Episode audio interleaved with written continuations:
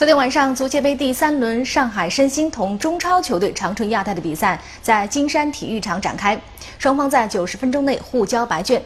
在点球大战中，申鑫主场十比九艰难胜出。在十六强战中，他们将遭遇江苏苏宁。此役，申鑫和亚泰都进行了阵容轮换。主队这边，孙一凡出任队长，门将张训伟首发，季俊一人突前。开场仅两分钟，客队的任意球就颇具威胁。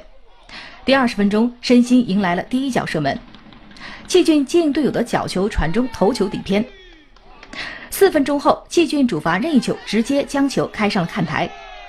一边再战，主队继续挥霍着门前的一次次机会。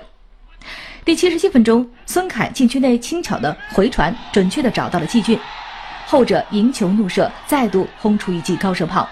中场结束前，申鑫的连续两脚射门也同样无功而返。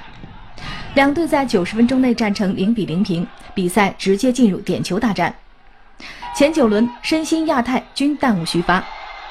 第十轮，率先主罚的孙一凡将球打进，对方门将一凡踢出的皮球则被张训伟单掌扑出，申鑫最终十比九涉险晋级。